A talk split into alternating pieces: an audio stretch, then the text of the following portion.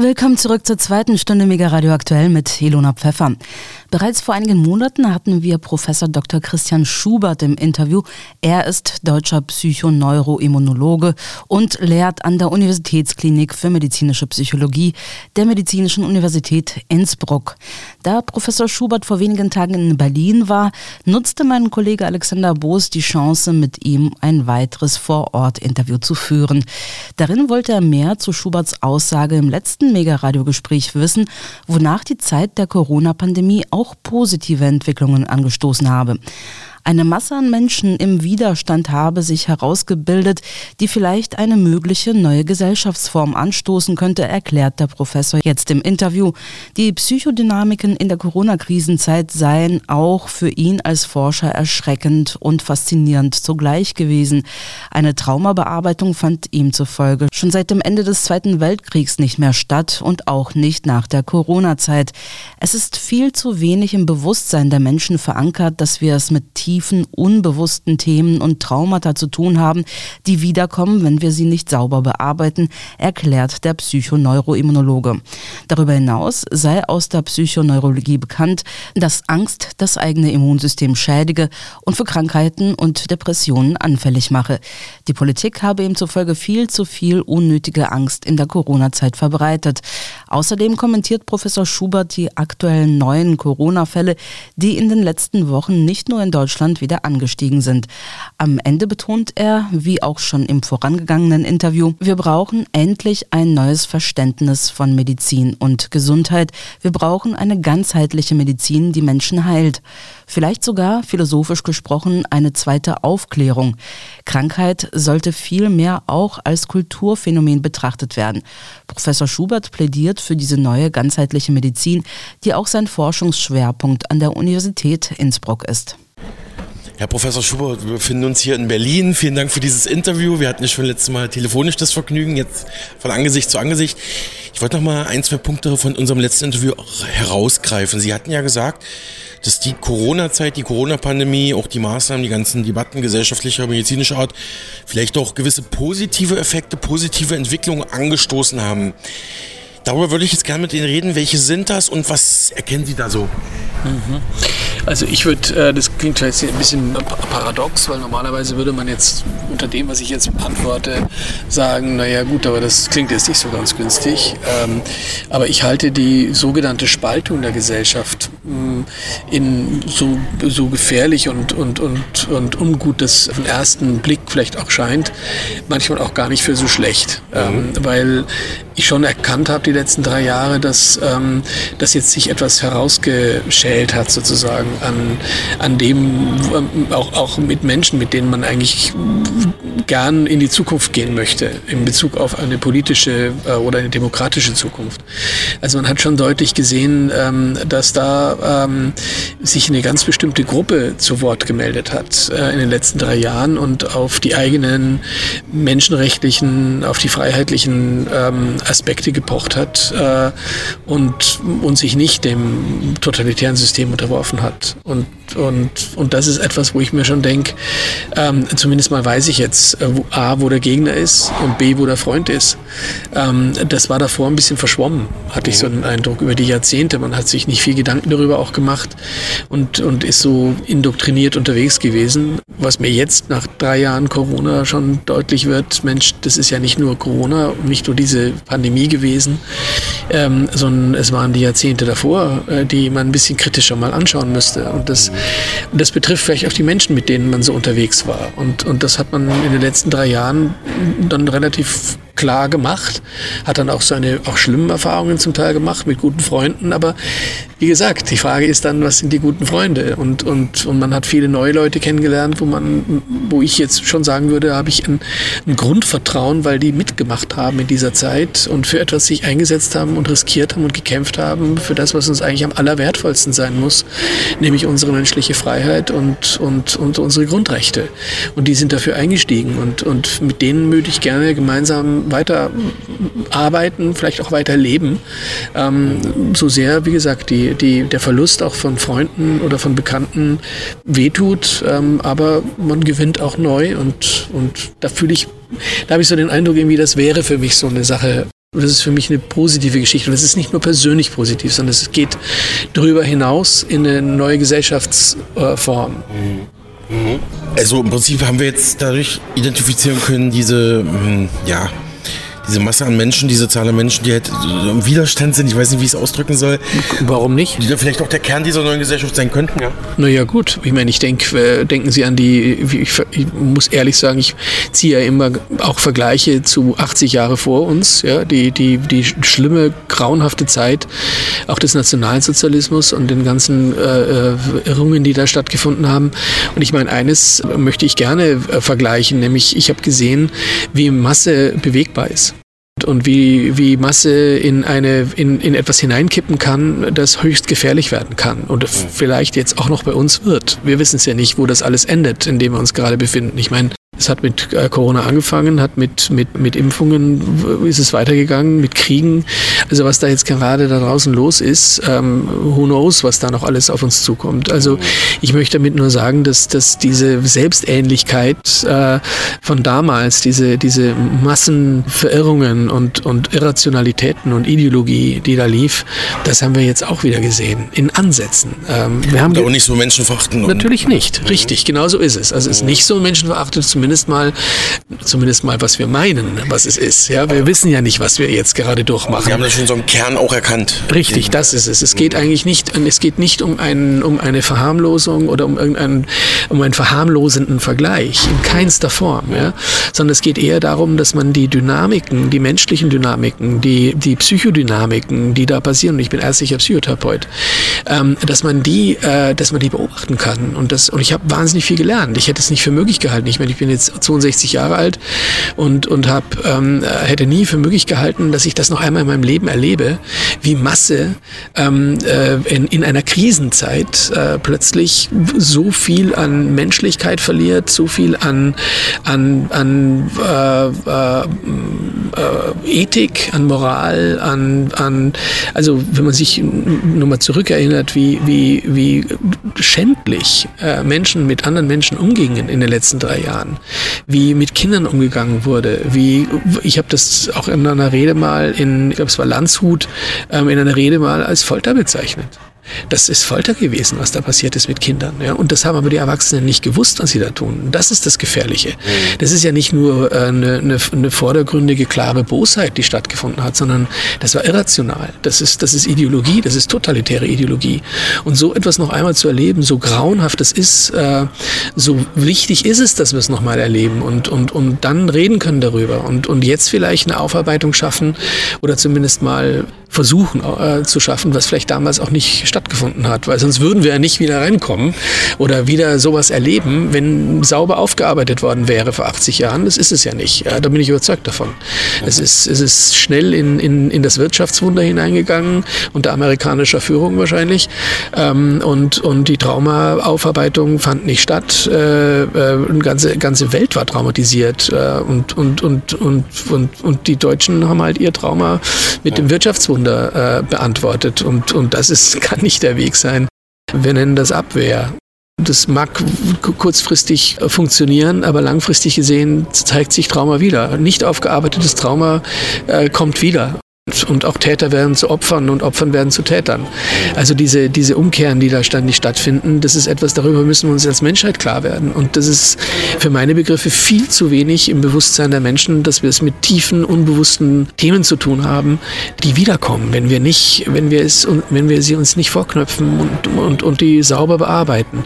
Und deswegen plädiere ich auch jetzt äh, und deswegen sehe ich, das ist wieder so ein Positives von dieser Zeit, wo ich jetzt sage, zumindest mal ein paar Leute können können jetzt vielleicht anders auf das schauen und, und, und können äh, mahnen davor, passt bitte auf, äh, was ihr jetzt da erlebt habt, geht nicht einfach drüber, sondern nehmt es wahr als ein, ein, eine Notwendigkeit, mit diesen ganzen Schmerzen, die jetzt stattgefunden haben, die auch weiter in Kommunikation zu halten und darüber zu reden und nicht wegzudrücken und, und wieder in die nächste Katastrophe rennen.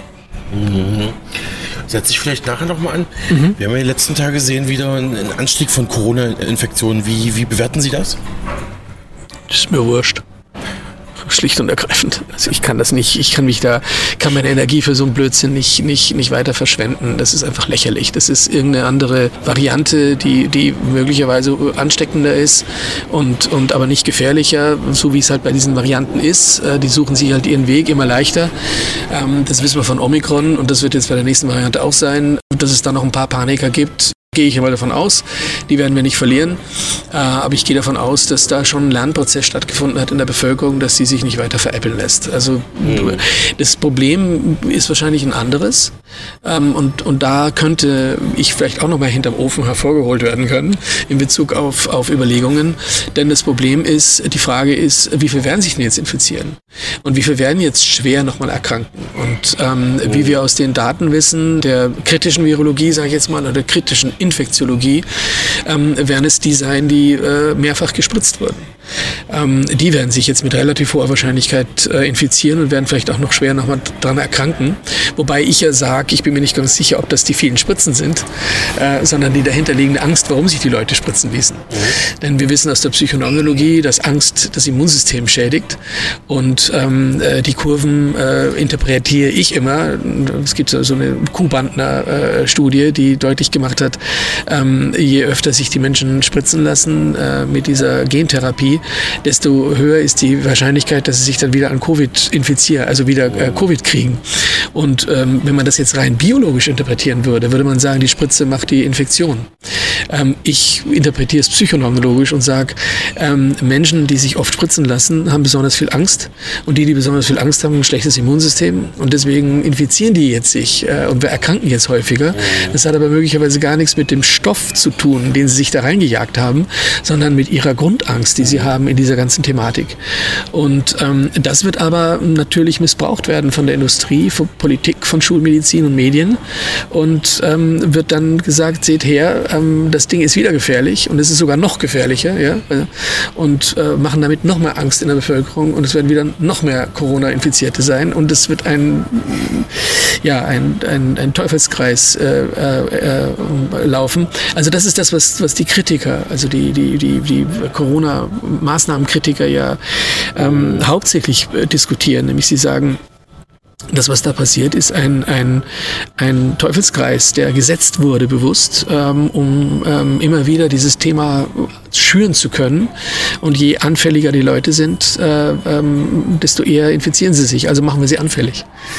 Ähm, aber ich bin ein Zweifler, wenn es um diese äh, um die Gefährlichkeit der genbasierten Stoffe geht. Ich, ich, ich, ich sage mal, ich bin zweifelnd, weil ich es eben ganzheitlich sehe und ich mhm. viel eher auf die Angst gucke mhm. und viel mehr auf den psychischen Stress, den die Leute haben, als auf das biologische, stoffliche Ding, was sie sich da reinpfeifen. Mhm. Ja, danke. Genau, also ähm, viele auch kritische Mediziner sagen, ja gut, das ist jetzt eine neue, neue Grippe-Variante quasi, wie sie jedes Jahr im Herbst kommt. Ne? Also jetzt, jetzt, jetzt haben wir halt Corona. Genau. Ja, nicht Influenza. genau. Ganz kurz, weil Sie gesagt hatten, ähm, Aufarbeitung. Ähm, wir haben ja auch gesehen, dass Australien relativ harte Lockdowns gemacht hat damals mit diesen Camps. Ne? Mhm. Diesen Camps für Corona-Infizierte. Ist für Sie die Aufarbeitung der ähm, nationalsozialistischen Zeit auch eine, eine Aufgabe für die gesamte Menschheit? Ist ja eigentlich nur in Deutschland passiert um, um da nochmal anzuknüpfen, was Sie gerade gesagt haben. Ne? Das ist eine sehr gute Frage, die Sie stellen. Natürlich würde ich sagen, für die ganze Menschheit. Also, oder Österreich hätte noch dazu. Oder mal Österreich auch dazu, ja. genau, die Achse des Bösen. ähm, äh, können Sie Italien auch noch dazu tun, äh, ja, genau. so ein bisschen. Ja. Mhm. Ähm, aber äh, nein, ich, ich, ich, ich würde schon sagen, es ist ein, ein, wir müssen da globalisiert denken als Menschheit. Und, und wie kann sowas passieren? Genauso, äh, ich finde es äh, genauso nicht angebracht zu sagen, ähm, es gibt jetzt jetzt ein Ukraine-Russland-Thema, es gibt jetzt ein Israel-Gaza-Thema, vor allem Israel-Gaza-Thema ähm, und, und wir haben damit nichts zu tun. Also das ist für mich im großen Stil das, was die Mediziner auch tun. Ja, die schauen immer nur auf den Körper und schauen nur immer auf einen, einen stofflichen Aspekt mhm. und, und, und äh, verlieren das Ganzheitliche, das Systemische, die verschiedenen Zusammenhänge, die sehr, sehr weit gehen können bei einer Krankheit. Äh, die gehen in die Biografie, die gehen in unbewusste Prozesse, die gehen in ganze Generationen hinein und die gehen gehen in die Kultur.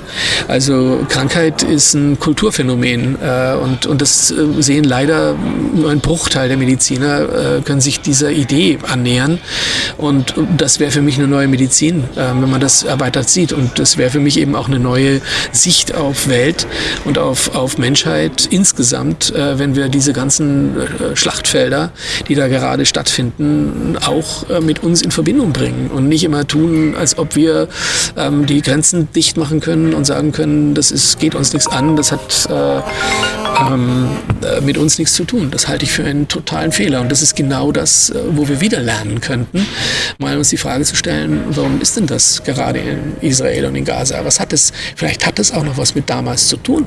Selbst das, ja, also äh, was, was vielleicht, vielleicht explodiert da auch nochmal der ganze, die ganze Katastrophe, die, die, die, die Israelis, Juden mitgemacht haben in ihrem Leben. Und, und, und, und da ist vielleicht eine ganz, ganz große große, ja, ja, eine ganz, ein ganz großes Drama im Gange, ein ganz großes Drama. Und, und das wird für meine Begriffe viel zu wenig gesehen. Es wird immer nur auf einen Punkt, auf einen Herd geguckt und, und nicht das große Ganze äh, mal hineingenommen.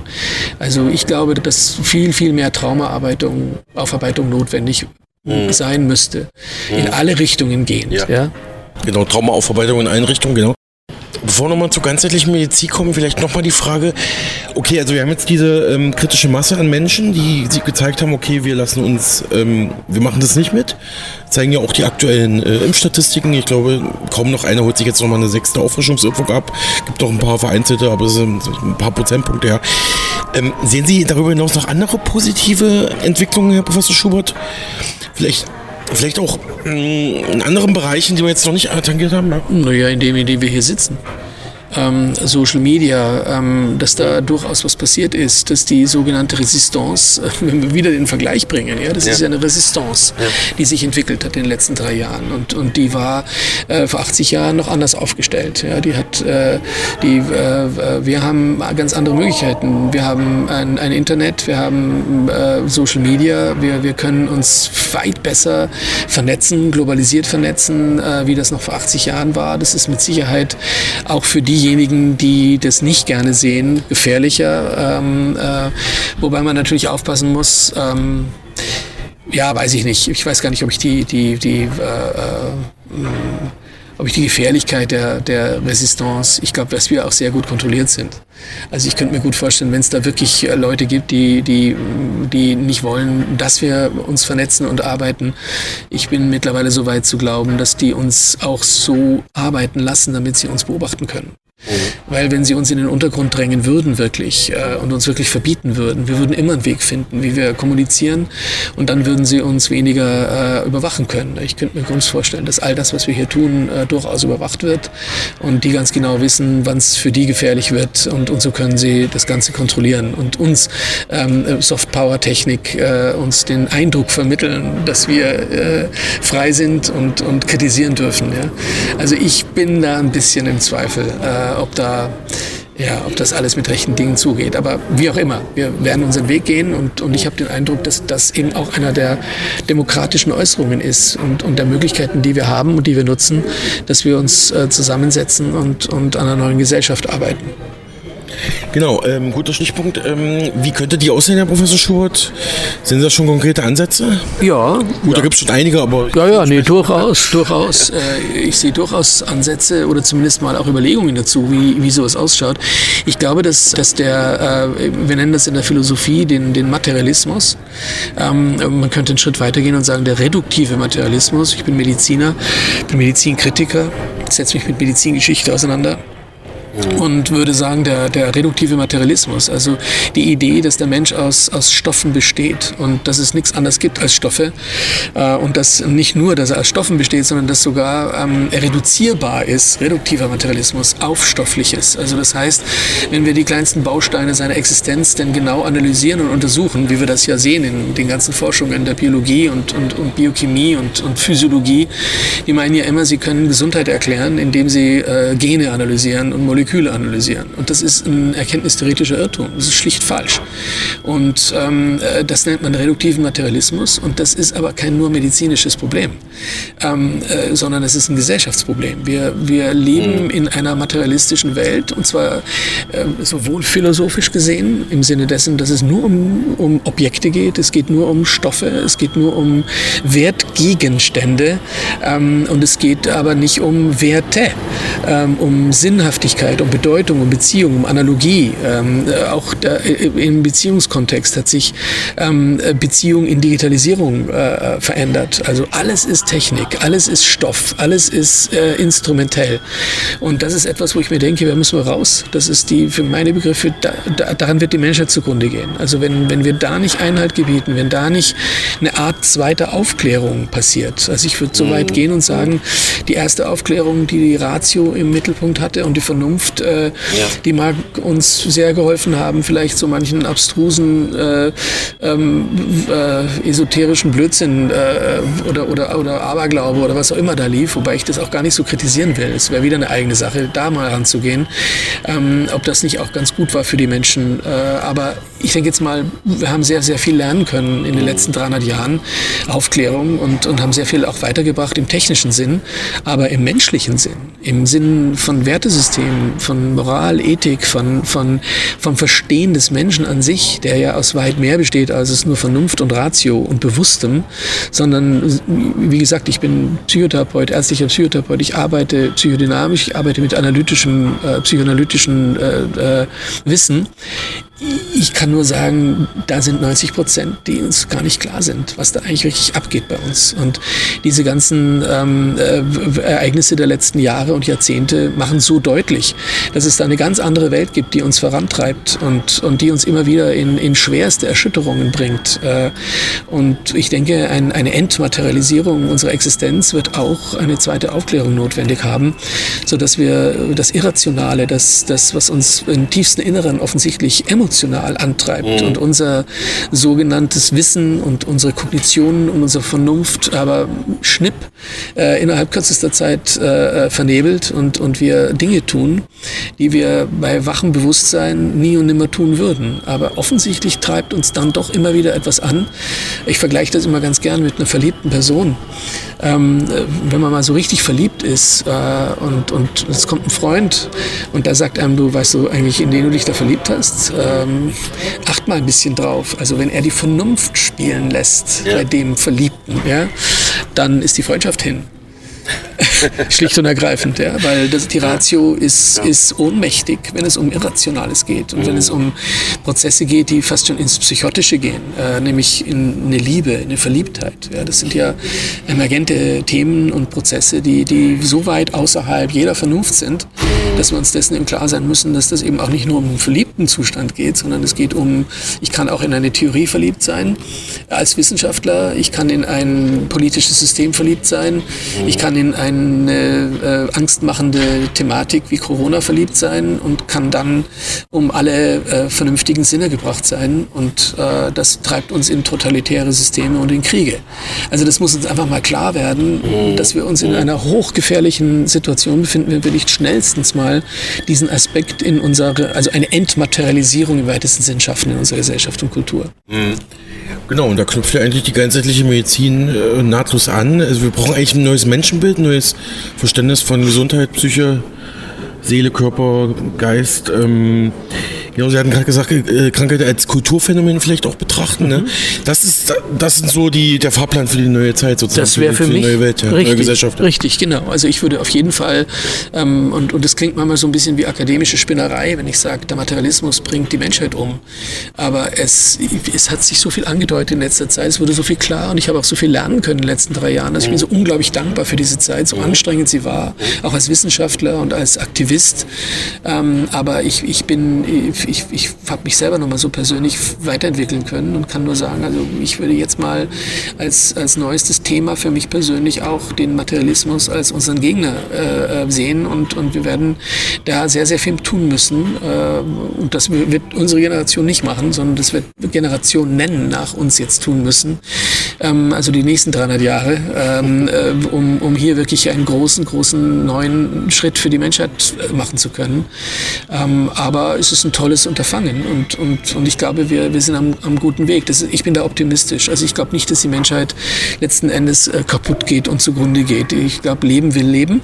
Mhm. Und, und, ähm, äh, äh, und, und, ich denke, wir werden aus dem jetzt lernen und, und, und gestärkt hervorgehen. Mhm. Können Sie mal ganz kurz für unsere Hörerinnen und Hörer die ganzheitliche Medizin, wo Sie auch sehr aktiv sind, da forschen, kurz ja. mal definieren, was das so die Kernpunkte sind? Ja, die Kernpunkte sind, dass wir, dass wir, ähm, ich, ich rede jetzt, also wenn ich von ganzheitlicher Medizin rede, dann, dann können wir es durchaus in der Forschung schon definieren. Das ist also nicht einfach nur, naja, ist halt alles ganzheitlich, ja, sondern ähm, wir haben da schon einen Paradigmenwechsel im Gang und den nennen wir biopsychosozial. Mhm, ja. ähm, das ist ein knallharter empirischer Forschungsbereich, ähm, wo biologisches, psychologisches und soziales als mehr oder weniger eins gesehen werden und, und ähm, untrennbar in Verbindung miteinander stehen. Das wäre die erste Idee der ganzheitlichen Medizin, dass wir ähm, das einfach, dass das nicht mehr geht, dass wir nur den Körper sehen, sondern viele von den Menschen draußen, die zuhören, wissen ganz genau, sie würden so gern gesehen werden in ihrer Ganzheit wenn sie zum Arzt gehen und, und, und haben ja selber schon weit mehr gute Ideen, warum sie krank geworden sind. Nur wird ihnen das von der materialistischen Medizin ausgetrieben, ähm, weil ja der Patient, äh, das Subjektive des Patienten ja nicht zählt in der Medizin, sondern es zählt ja nur das Objektive. Also der Blutwert und der Ultraschallergebnis und ein äh, bildgebendes Verfahren. Mhm. Und das sagt aus, wer du bist. Ja? Und das ist natürlich ein totaler Blödsinn und, und deswegen ist die Schulmedizin auch ein Schwachsinn. Schlicht und ergreifend. Ich muss das in der Form echt mal sagen, weil äh, sie mag im Technischen fantastisch sein und sie mag auch jeden wunderbar retten können, wenn es zu spät ist oder knapp zu spät ist. Mhm. Also schlicht eine Reparaturmedizin, aber äh, Menschen Gesundheit, äh, gesund halten können, äh, salutogenetisch präventiv wirksam zu sein, das kann die Medizin nicht. Im Gegenteil, sie ist letzten Endes darauf ähm, gepolt, äh, äh, Menschen langfristig krank zu halten, damit auch gut verdient wird dran. Das muss man mal in dieser Klarheit äh, deutlich machen. Aber ähm, Ganzheitsmedizin würde jetzt das umdrehen, den Spieß, im wahrsten Sinne des Wortes. Praxis. Sie ja. würde mal weggehen von dieser ewigen Moleküluntersuchung äh, ähm, und würde sich mal die Frage stellen, äh, von wo kommt Krankheit wirklich? Und, und da haben wir jetzt sozusagen beim biopsychosozialen Modell noch eine zweite hochinteressante äh, Idee, nämlich dass ähm, äh, nicht mehr das Biologische im Vordergrund steht äh, und auch nicht mehr das Biologische die Krankheit macht oder Gesundheit hält, sondern das, was das viel komplexere ist, nämlich was weit drüber hängt über dem biologischen, nämlich das Soziale und das Kulturelle. Mhm. Und das dreht dann sozusagen die gesamte Hierarchie um. Ja, das heißt nicht mehr von unten nach oben gedacht. Ähm, die Gene machen uns krank, sondern von oben nach unten gedacht. Die Kultur schalten Gene an oder aus und ähm, dann werden wir krank. Aber das hat mit den Genen an sich nicht viel zu tun. Das ist Materie, die zu Staub zerfällt in dem Moment, wo die soziale Seite wegfällt. Mhm. Also wir werden zusammengehalten sozusagen durch immaterielle Kräfte des, der Kultur und des Sozialen und der Beziehungen. Und das ist die neue Medizin. Und, und die wird ganz früh äh, versuchen, äh, bereits bereits Kindern eine gesunde Umwelt zu schaffen, damit die eben erst nicht krank werden. Ähm, schöne Grüße an die Industrie, denn da verdient sie nicht mehr viel. Ähm, und äh, zum Zweiten wird sie äh, äh, ähm, Kultur in den Mittelpunkt stellen. Wir werden an unserer Kultur arbeiten, so wie wir das hier im Gespräch tun und die Frage stellen, wohin müssen wir hin? Ähm, und ich plädiere für eine Entmaterialisierung, für, für ein, ein neues Menschenbild in der Medizin und in der, unserer Kultur. Und dann werden wir diese ganzen Themen auch nicht mehr haben. Aber es wird große Gegner geben. Äh, davon bin ich überzeugt. Also ohne, ohne Kampf geht das wahrscheinlich nicht aus, weil die Industrie wird einen Teufel tun, äh, jetzt in die Entmaterialisierung zu gehen. Und, und das ist ist ja ein, was, was ich, von was ich hier rede, ist, ist auch Entkapitalisierung, Entökonomisierung, ähm, weg mit menschenverachtenden Systemen wie dem Neoliberalismus. Äh, also das sind alles Aspekte, wo ich mir denke, boah, was haben wir noch vor uns? Mhm. Äh, letzte Frage, Herr Professor Schubert. Sie haben es gerade angesprochen, die Gegnerschaft. Jetzt sind Sie ja Psychoneuroimmunologe genau. an der Universität Innsbruck. Machen da ganz normale wissenschaftliche Arbeiten. Ähm, Sie sagten jetzt, gehören Sie ja zu den kritischen Mediziner, kritischen Psycho... Neuroimmunologen. Neuroimmunologen, Dankeschön. Ähm, wie ist denn da so die Debatte innerhalb der Wissenschaftscommunity? Können Sie da irgendwas sagen? Gibt es da auch wie mal Gegenwind oder etc.? Also ich kann kritische Artikel von mir, die ich in den letzten drei Jahren geschrieben habe, ähm, weiterleiten an Menschen, wo ich mir denke, da, die, es könnte sein, dass sie das lesen. Ich vermute mal, dass sie es nicht tun. Ähm, es ist überhaupt keine Debatte. Ähm, also zwischen dem einen und dem anderen Lager der letzten drei Jahre bestehen keine Verbindungen. Inwieweit ähm, das sich auflöst und, und ähm, kann sein, kann ich ganz schwer nur beurteilen, weil ich äh, mir nicht ähm, als mein Hauptaktivitätspunkt äh, als Ziel gesetzt habe, mit diesen Menschen zu kommunizieren der letzten drei Jahre. Das ist für mich Energieverschwendung. Ähm, da werden vielleicht ein paar sein, die jetzt auftauen und, und, und, und, und jetzt vielleicht auch, auch uns, also vieles auch von dem, was wir damals in den drei Jahren jetzt gesagt haben, auch vielleicht eher annehmen können. Ähm, aber ich gehe nicht aktiv ran, ich, ich suche nicht den Kontakt, weil, weil ich, ich brauche niemanden zu überzeugen und das ist für mich eine Energie. Es ist, es ist wieder vergleichbar mit dem Verliebten. Ähm, ich werde nicht derjenige sein, der versucht, dem Verliebten seine Liebe auszureden. Ähm, wenn der irgendwann mal so weit ist, äh, dass er auftaucht und, und auftaut und, und mit mir Kontakt möchte und mit mir sprechen möchte, bin ich jederzeit da. Es geht überhaupt nicht darum, den anderen, äh, ich weiß, dass, wir, dass, dass der Mensch verführbar ist und dass das ähm, auch äh, äh, eine Sache ist, wo mir viele leid tun, die, die, die da ängstlich waren und in Panik waren und, und sich auch eine Spritze reingejagt haben und umgekippt sind äh, unter dem sozialen Druck. Die tun mir auch leid. Da ist wahnsinnig viel Missbrauch und Trauma passiert. Also ich wäre der allerletzte, der die jetzt von sich stößt und sagt, äh, ist euer Thema.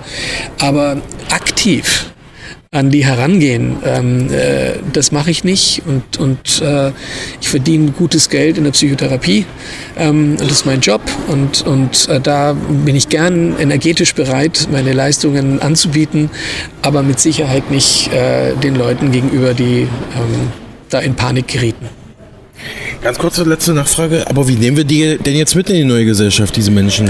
Wir bieten ihnen ein Vorbild, in Anführungszeichen, ohne da jetzt arrogant wirken zu wollen. Also bitte nicht missverstehen, dass das jetzt, mhm. ich, ich meine, an irgendwas muss ich glauben und, und ich glaube an das, was äh, ich in den letzten drei Jahren von mir gegeben habe und nachgedacht habe darüber und was ich vielleicht nicht nur in den letzten drei Jahren, sondern in 25 Jahren getan habe. Für mich war ja Corona letzten Endes vorhersehbar und ich habe da ja schon lange kritisch äh, geredet in der Medizin und auch geforscht, vor allem in der Medizin. Medizin. Also, was, was war die Ausgangsfrage? Die ich jetzt mal wie, wie, wir die, wie wir die mitnehmen? Wie wir die mitnehmen, richtig. Und ich habe gesagt Vorbild und, und habe gesagt, ich will nicht arrogant gelten. Äh, aber ich denke, ja, wir haben, äh, ich gehe mal davon aus, dass wir eine Vorbildfunktion haben, dass wir jetzt äh, die Aufgabe haben, weiterzumachen, dass wir gemeinsam ähm, äh, eine Parallelgesellschaft, wenn man es so sagen will, gründen werden und tun werden. Und, und, und wir laden sie alle herzlich ein, dabei zu sein. Ähm, nicht die Falschen, die jetzt zu uns kommen, um, um, um wieder Wendehälse zu sein, auch das gibt es ja, sondern die, die wirklich ehrlich äh, meinen, das ist vielleicht dann doch der bessere Weg. Ähm, und die sind hier herzlich eingeladen, aber wir sind Vorbild, wir, wir, wir leben jetzt was Neues und, und, und wenn die mitmachen wollen, dann freuen wir uns sagt Professor Dr. Christian Schubert, Psychoneuroimmunologe an der Medizinischen Universität Innsbruck. Mein Kollege Alexander Boos hat mit ihm gesprochen. Und an dieser Stelle verweisen wir auch noch auf einige Bücher von Professor Schubert zu diesen Themen. Was uns krank macht, was uns heilt, Aufbruch in eine neue Medizin, das Zusammenspiel von Körper, Geist und Seele besser verstehen, 2019 im Korrekturverlag erschienen oder auch Das Unsichtbare hinter dem Sichtbaren Gesundheit und Krankheit neu denken von 2020. Mehr Informationen finden Sie auf seiner Webseite www.christian-schubert.at. Und zum Abschluss dieser Mega-Radio-Woche blicken wir noch einmal auf die Hintergründe des Kriegs zwischen Israel und der Hamas. Unser Radiopartner-Duo, bestehend aus Chrissy Rieger und Ernst Wolf, spricht jetzt über wichtige geopolitische und historische Hintergründe. Wo stehen der Iran, der Libanon, Jordanien, Ägypten und die Türkei einerseits und USA, China und Europa andererseits in diesem Konflikt? Und welche Rollen spielen die Rüstungsindustrie und Finanzorganisationen wie Vanguard und BlackRock. Der politische Beobachter, Ökonom und Bestsellerautor Ernst Wolf war übrigens persönlich am Suezkanal in Ägypten wenige Jahre nach der israelischen Staatsgründung und war erst vor kurzem wieder in Israel, kennt die Region im Nahen Osten also sehr gut. Am Ende des Gesprächs geht es auch um die aktuelle Migrationskrise, die der Krieg im Gazastreifen durchaus verstärken könnte, meint zumindest Ernst Wolf sowie auch um die kriselnde deutsche Wirtschaft und um aktuelle Auswirkungen auf den Gasmarkt durch den anderen großen Krieg, nämlich den Ukraine-Krieg. Ich denke, wir stehen wirklich am, am ganz kurz vor dem Dritten Weltkrieg. Also da muss nur noch, nur noch der letzte Funken an dieses äh, Zündfass gelegt werden und dann, dann ist die Katastrophe komplett. Mein heutiger Gast Ernst Wolf, vielen Dank für Ihre Zeit. Ja, vielen Dank für die Einladung. Sehr gerne. Unser Thema Nummer eins heute und hauptsächlich unser Thema ist natürlich der Krieg im Nahen Osten. Und ich würde gerne als allererstes einen Schwenk machen. Welche Verhältnisse hat denn Israel zu den Nachbarländern? Wer hatte bereits vielleicht in der Vergangenheit, äh, ich sage mal, feindselige Absichten und könnte sich auch jetzt in diesen Krieg einmischen? Na, das ist eine ganz interessante Frage, deswegen, weil in unserer Zeit ja so gut wie kein Geschichtsbewusstsein mehr herrscht. Also man muss natürlich die Geschichte des Staates Israel ansehen und der Staat Israel ist 1948 ins Leben gerufen worden auf dem Gebiete von Palästinensern, die natürlich vertrieben werden mussten. Also der, die Gründung des Staates Israel ist gleich mit einem Krieg äh, einhergegangen, nämlich mit dem Palästinakrieg damals. Und in dem Palästinakrieg hat äh, Israel gekämpft gegen Ägypten, äh, Libanon, Syrien, Jordanien und Irak, also fünf Länder insgesamt. Und diese Geschichte, also der, der, der Krieg, kriegerischen Auseinandersetzung, die zieht sich natürlich über die Zeit. Also der nächste größere Konflikt, an den ich mich erinnere, das war, also ich selber äh, habe das mitgekriegt, weil ich im Jahre 1957 mit meinen Eltern durch den Suezkanal gefahren bin. Später natürlich erfahren habe, was da gerade passiert ist. Ich weiß, das war ziemliche große Aufregung an Bord. Damals hat der ägyptische Staatschef Gamal Abdel Nasser, äh, der durch einen Putsch an die Macht gekommen war, den äh, Suezkanal verstaatlicht. Und daraufhin ist Israel kriegerisch gegen Ägypten vorgegangen. Das nächste, die nächste große Auseinandersetzung war dann der Yom Kippur-Krieg. Das war 1973 wieder gegen Ägypten. Und äh, dann gibt es natürlich jede Menge Auseinandersetzungen seitdem weil äh, Israel äh, auch mit dem Libanon große Probleme hat, weil da die Hisbollah ist. Die Hisbollah wird wiederum aus dem Hintergrund äh, finanziert und unterstützt durch den Iran, der inzwischen natürlich auch eine ganz wichtige Rolle im Hintergrund spielt. Der Iran, der rüstet übrigens auch die Houthi-Milizen aus, die im Jemen jetzt die Hauptstadt beherrschen. Und von da sind jetzt auch Raketen geflogen. Also da sind eine ganze Menge Länder, auf die man achten sollte. Die Königin von Jordanien, auch eine WEF-Frau, sogar im Vorstand des WEF, hat sich ja jetzt auch zugunsten der Palästinenser geäußert. Also da braut sich etwas zusammen, was man, äh, dessen Ausmaß man äh, überhaupt nicht ermessen kann im Moment. Auch die Türkei ist ja sehr viel im Gespräch, einerseits äh, NATO-Mitglied, aber gleichzeitig äh, geht aus ihrer Richtung auch sehr viel, ähm, viele Drohungen aus. Wie könnte es da eskalieren, beziehungsweise welche Interessen hat die Türkei?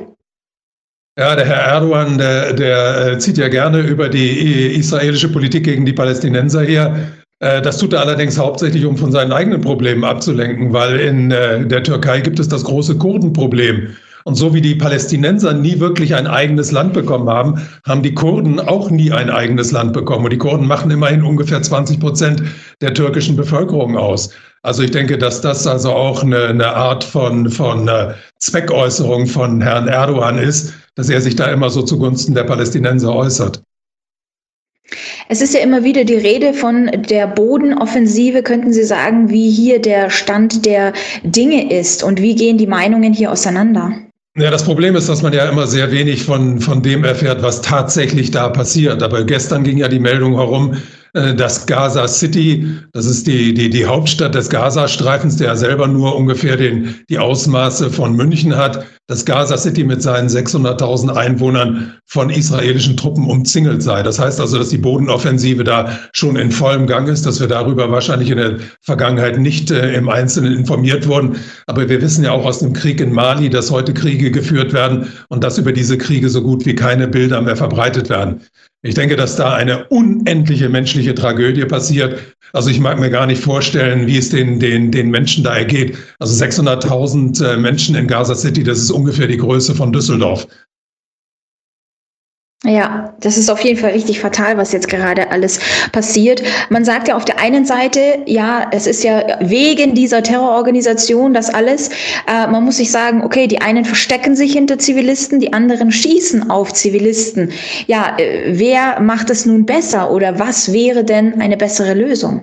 Ähm, eine bessere Lösung im Kriege gibt es überhaupt nicht. Also die einzige Lösung ist, dass man die Waffen ruhen lässt und dass man sich so schnell wie möglich um einen Waffenstillstand bemüht. Aber das kann ich hier in diesem Fall überhaupt nicht erkennen. Ich sehe, dass von allen Seiten eskaliert wird, von beiden Seiten, dass von beiden Seiten grauenvolle Gewalt angewendet wird. Aber natürlich stehen sich hier zwei ungleiche Gegner gegenüber. Und natürlich muss man auch sagen, dass Israel nicht ganz unschuldig ist an diesem Konflikt, weil Israel den Gazastreifen seit 15 Jahren wie ein offenes Gefängnis behandelt. Also im Gaza, der Gazastreifen ist abgesperrt. Die Leute brauchen Genehmigung, um das Land zu verlassen. Die brauchen Genehmigung, äh, um ihre Verwandten hineinzulassen. Also ich selbst bin in Tel Aviv gewesen. Ich bin einmal mit einem äh, Taxi äh, ins Hotel gefahren und schon hat mir der Taxifahrer, ein Palästinenser, erzählt, dass er 36 Stunden auf eine Genehmigung gewartet hat, um seine Mutter in Ramallah zu besuchen. Also das ist da einfacher Alltag.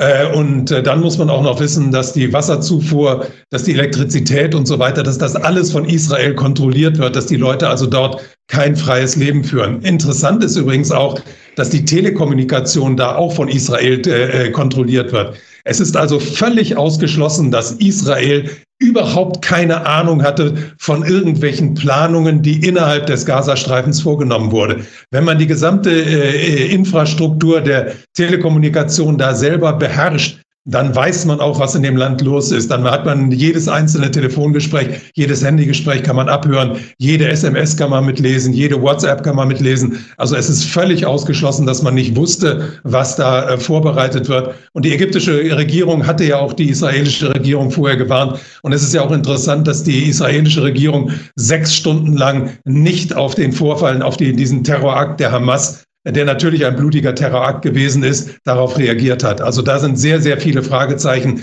äh, die die äh, israelische Regierung in ein äußerst schlechtes Licht rücken. Und man muss da auch den Hintergrund der israelischen Regierung wissen. Herr äh, Netanyahu steht seit Jahren im Visier der Justiz wegen Betruges, wegen Begünstigung, wegen Korruption. Und der Mann braucht natürlich irgendwelche Konflikte, um von sich selbst abzulenken, um, um selber an der Macht zu bleiben. Und da kann ich mir gut vorstellen, dass irgendwelche Kräfte, größere Kräfte im Hintergrund diese Situation schamlos ausgenutzt haben. Weil Profiteur des ganzen Krieges sind die üblichen Verdächtigen. Das ist die Rüstungsindustrie und das ist der digital-finanzielle Komplex, der hinter der Rüstungsindustrie steckt. Und dieser digital-finanzielle Komplex treibt ja seine eigene Agenda im Schatten dieses Krieges im Moment voran. Der digitale Euro ist angekündigt worden. Äh, in der letzten Nacht ist angekündigt worden, dass die Schweizer Nationalbank jetzt mit einem äh, digitalen Franken, einer Wholesale CBDC aufwartet. Am 1.12. werden die mit fünf großen Banken äh, beginnen mit, mit diesem großen Pilotprojekt. Also da wird die Agenda unglaublich vorangetrieben. Und natürlich ist es gut für diese Leute, dass die Menschen im Moment abgelenkt werden. Und was gibt es da Besseres, als den Nahostkrieg den Leuten immer um die Ohren zu hauen und den Leuten Angst zu machen mit dem drohenden Dritten Weltkrieg?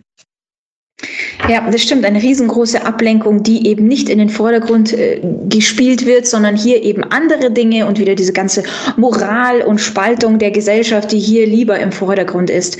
So wie Sie gesagt haben, dass die Regierung das vorab wusste, ist ja eigentlich sogar schon offiziell, aber da gibt's ja auch wieder die verschiedensten Ausreden, warum und äh, man das alles gemacht hat.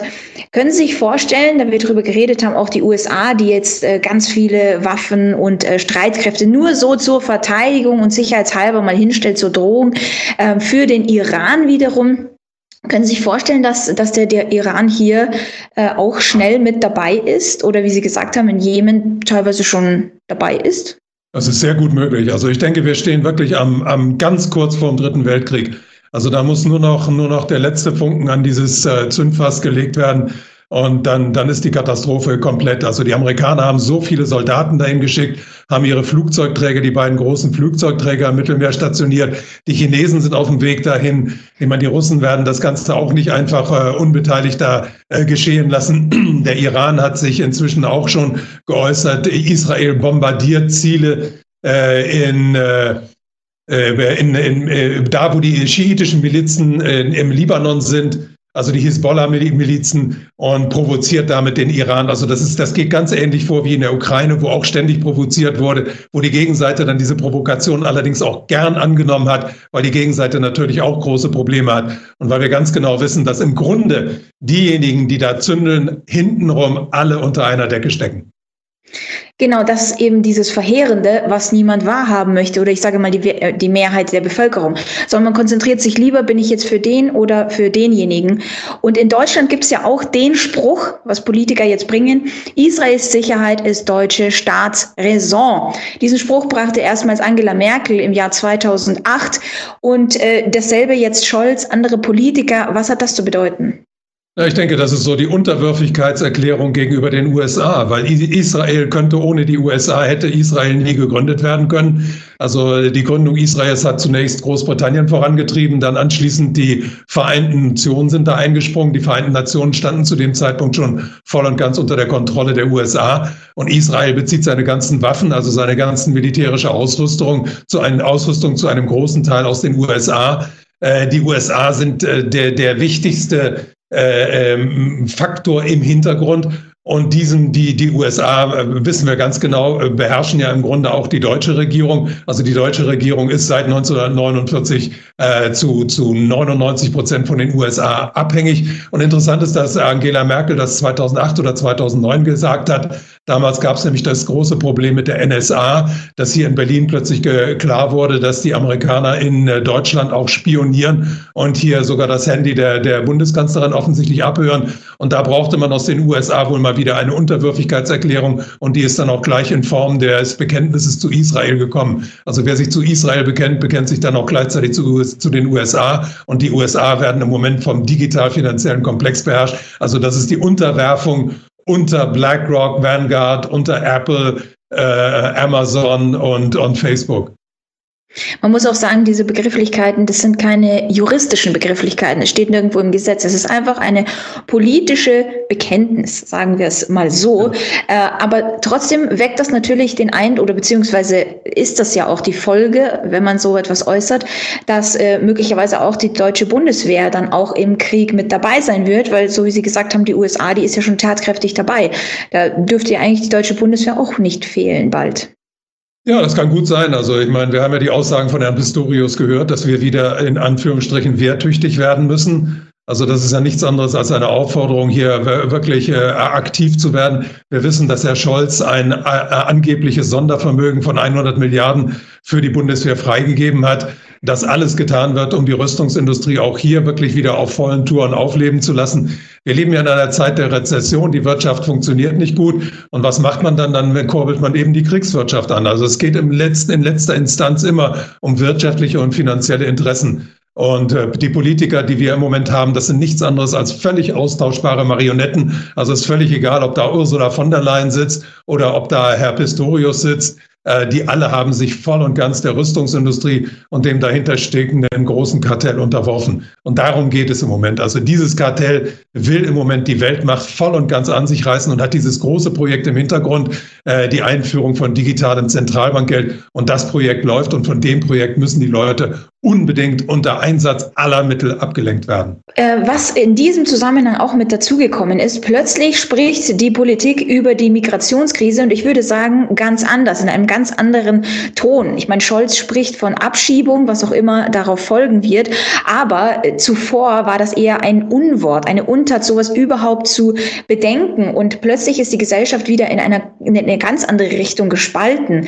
Äh, was ist hier los? Wie sehen Sie das? Na, ich sage ja, die Politiker sind nichts anderes als Marionetten und die werden natürlich auch zerrieben, weil der, der digital-finanzielle Komplex ist an diesen einzelnen Leuten überhaupt nicht interessiert, sondern benutzt die nach Belieben.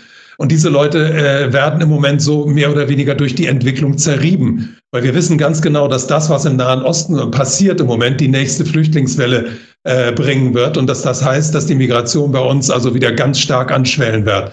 Und das hat eine, er ruft natürlich bei der Bevölkerung ganz große Aversion hervor, weil die Bevölkerung weiß, dass Teile Deutschlands wirklich inzwischen, äh, muss man schon sagen, überfremdet sind.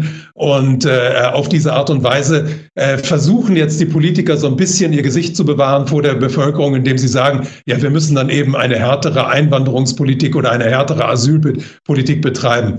Aber äh, das Grundproblem wird damit überhaupt nicht gelöst. Also selbst wenn man die Grenzen jetzt völlig abschotten würde, da hilft man äh, überhaupt nicht dem, dem Grundproblem, das Grundproblem zu lösen. Das Grundproblem ist die unglaubliche soziale Ungleichheit in der Welt und das Grundproblem ist die, die, die äh, Förderung und die, die, die Zuarbeit der, zur Rüstungsindustrie, die eben viele Gebiete in der Welt einfach unbewohnbar macht.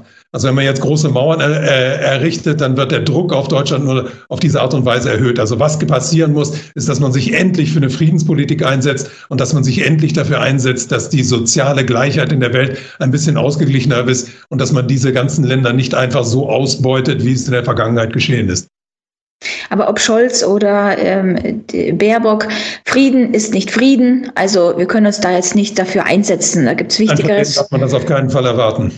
Wir äh, gehen noch über, denn eigentlich gibt es noch einen Krieg äh, zwischen Ukraine und Russland, auch wenn dieser jetzt nicht mehr so äh, thematisiert ist. Und hier hat sich auch etwas ereignet, und zwar ähm, möchte die Ukraine den Gastransitvertrag mit Russland, also Stand jetzt, man weiß nicht, was noch passiert, erstmal nicht verlängern. Das heißt, er würde Ende 2024 erstmal auslaufen, was für Länder wie Österreich verheerend ist. Und dann ähm, heißt es jetzt seitens des Wirtschaftsministers Habeck, dass in der Not die deutsche Industrie abgeschalten werden muss.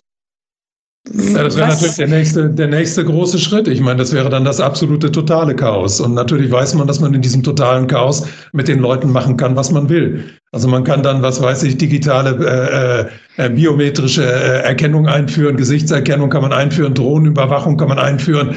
Äh, man kann das äh, Sozialkreditsystem einführen. Also wir sehen ja in der Ukraine, da sind ja viele dieser Dinge jetzt geschehen im, im Verlaufe des Krieges da. Die Ukraine zeigt aber auch, dass dem digital-finanziellen Komplex die einzelnen Personen völlig egal sind. Äh, wir sehen ja, dass Herr Zelensky im Moment sehr, sehr kleinlaut geworden ist, nachdem er vorher als Großmaul durch die Gegend gezogen ist und überall sich hat feiern lassen als großer Kriegsheld. Der Mann ist sehr kleinlaut geworden, seitdem man ihm da den Geldhahn abgedreht hat. Aber das ist eben der, der digital-finanzielle Komplex, dem sind Menschenleben, dem sind auch Personen völlig egal. Der zieht seine Agenda durch. Und diese Agenda ist ins Stocken geraten. Wir wissen ja, dass das digitale Zentralbankgeld äh, ausgetestet wurde in Nigeria, in einem äh, Industriestaat, und dass dieser Versuch völlig fehlgeschlagen ist. Und deswegen weiß die Elite, um dieses neue Geld einzuführen, muss man die Leute in größtmögliche Schwierigkeiten bringen. Und alles, was passiert, deutet für mich darauf hin, dass man diese größtmöglichen Schwierigkeiten auf jede erdenkliche Art und Weise versucht herbeizuführen. Wenn wir uns jetzt einfach mal nur die deutsche Wirtschaft anschauen, wie, wie steht es um die deutsche Wirtschaft? Also wenn ich mal äh, reinwerfen kann, im September 19,5 Prozent mehr Insolvenzen, 30 Prozent der Deutschen ohne Ersparnisse. Die Wirtschaft schrumpft und äh, im, also jetzt schon das dritte Quartal in Folge. Inflationsrate im Oktober bei 3,8, da freuen sich wieder sehr viele. Wie sehen Sie grundsätzlich äh, die, die Entwicklung der Wirtschaft? Naja, wir leben in einer Rezession, also und zwar im, im, dritten Quartal haben wir negatives Wachstum jetzt gehabt, also die Rezession schlägt richtig zu.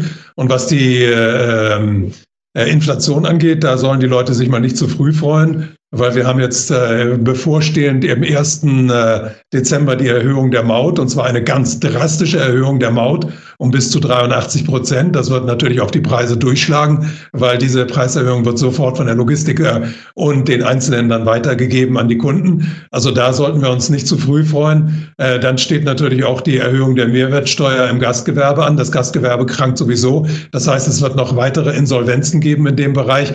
Die Insolvenzen sind sowieso im, im Aufschwung. Und wir haben ja jetzt gerade im Moment so eine äh, gewisse Ruhepause bei der Erhöhung der Zinsen. Aber ich bin relativ sicher, dass die Erhöhung der Zinsen weitergehen wird, weil man nämlich die ganzen Geschäfts-, kleineren Geschäftsbanken aus dem Geschäft rausdrängen will, damit die großen die kleinen übernehmen können. Weil in dem neuen Geldsystem ist für kleine Banken kein Platz mehr. Also da stehen uns noch ganz große äh, Verwerfungen bevor und an denen wird gearbeitet. Es gibt natürlich nicht einen einzigen geraden Gang nach unten, sondern da gibt es immer Stufen und wir leben gerade auf so einer, so einer kleinen Stufe, wo es wie aussieht, als wenn es ein bisschen Entlastung gäbe. Aber der nächste Stub, der wird garantiert noch in diesem Herbst kommen. Das ist ja genau dieses Fatale, dass man zu Beginn der Krise 2020 noch gesagt hat, nein, der Wirtschaft, da wird nichts passieren, da ist ja nichts. Und äh, ja, und jetzt merkt man mehr und mehr, es gibt auch keine Entlastungen. Also jetzt hat man das so ein bisschen realisiert, aber trotzdem geht der Weg einfach genau das Ziel, was man verfolgt, wird auch weiterhin äh, vorgeknüpft. Ja, genau. Und man, man kann die Leute also bei, äh, bei der Stange halten, weil die Leute kriegen äh, teilweise über ihre Kreditkarten noch äh, ihr Leben in den Griff, aber das wird auch nicht auf Dauer gehen, denn wenn die Verschuldung da zu hoch wird, dann wird der Hahn auch irgendwann zugedreht werden. Und äh, wenn wir jetzt äh, in die USA sehen, da ist die Entwicklung immer schon ein kleines bisschen weiter. Äh, da äh, sieht die Verarmung der, der Bevölkerung ja ganz dramatisch aus. Also in den USA haben wir im Moment Hilfeempfänger und mehr Arme als jemals zuvor. Also da ist diese soziale Ungleichheit noch wesentlich größer als bei uns. Interessant ist, dass übrigens Israel auch eines der ungleichsten Länder der, der Erde ist, während es bei uns im Moment noch nicht ganz so schlimm aussieht wie da. Meine abschließende Frage, was fürchten Sie in, in der nächsten Zeit eigentlich am meisten? Na, ich fürchte, dass es zum Dritten Weltkrieg kommen kann. Also ich sehe das als eine ganz realistische Möglichkeit, weil da ist inzwischen so viel an Militär zusammengezogen worden. Äh, keiner der Politiker äußert sich jemals in Richtung Frieden. Es wird an allen Ecken und Enden eskaliert. Und es gibt da ja auch Informationen, also ich kann die im Moment noch nicht äh, bestätigen und belegen. Es äh, ist mir von zwei verschiedenen Quellen zugetragen worden, dass der IWF Ägypten eine Entlastung bei den Schulden zugesagt hat, wenn Ägypten die ganzen Flüchtlinge aus äh, dem Gazastreifen aufnehmen sollte. Also es äh, kann zum Beispiel so etwas wie eine, eine völlige Entvölkerung des Gazastreifens geben, aber das wird natürlich von den anderen nicht hingenommen werden. Und das äh, sieht für mich alles so aus, als wenn da ein Flächenbrand entsteht, der möglicherweise nachher auch nicht mehr zu kontrollieren ist. Ja, also ich sehe das auch so, wenn man sich die, die, ganzen Begebenheiten anschaut. Es sieht nicht so aus, als würde man morgen aufhören möchte oder äh, im Prinzip, dass sich alle zusammentun, um einen Frieden herzustellen, sondern genau das Gegenteil. Ja. ja. Vielen Dank und wir hören uns beim nächsten Gespräch. Vielen Dank sagen abschließend unsere Mega-Radiopartner Chrissy Rieger und Ernst Wolf. Ja, und damit ist die Sendung nun aber auch wirklich zu Ende und auch die Sendewoche. Ich wünsche Ihnen ein fabelhaftes Wochenende und freue mich, wenn Sie am Montag wieder einschalten. Tschüss, machen Sie es gut.